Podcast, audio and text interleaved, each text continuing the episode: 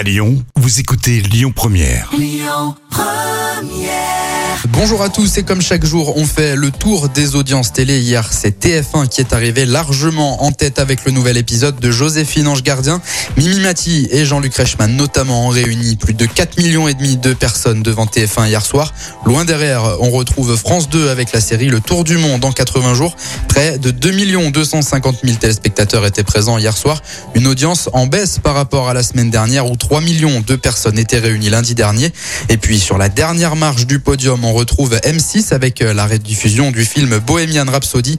2 millions de téléspectateurs étaient devant le film sur Freddie Mercury.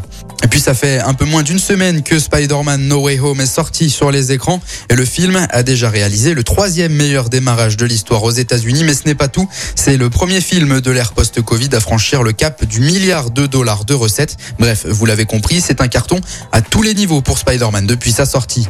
Et puis on continue cette actu télé avec un départ dans une émission de France 2. C'est Julien Cohen, le célèbre acheteur de l'émission Affaires conclues présentée par Sophie Davant qui a annoncé son départ. C'est le clap de fin en ce qui me concerne pour Affaires conclues. J'ai vécu une aventure extraordinaire, dit-il.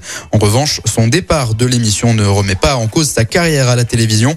On pourrait bien revoir Julien Cohen sur les écrans dans une prochaine émission télévision. Et puis ce soir, vous pourrez retrouver le dessin animé Tous en scène sur TF1, sur M6. C'est le lancement de la nouvelle saison de Lego Masters.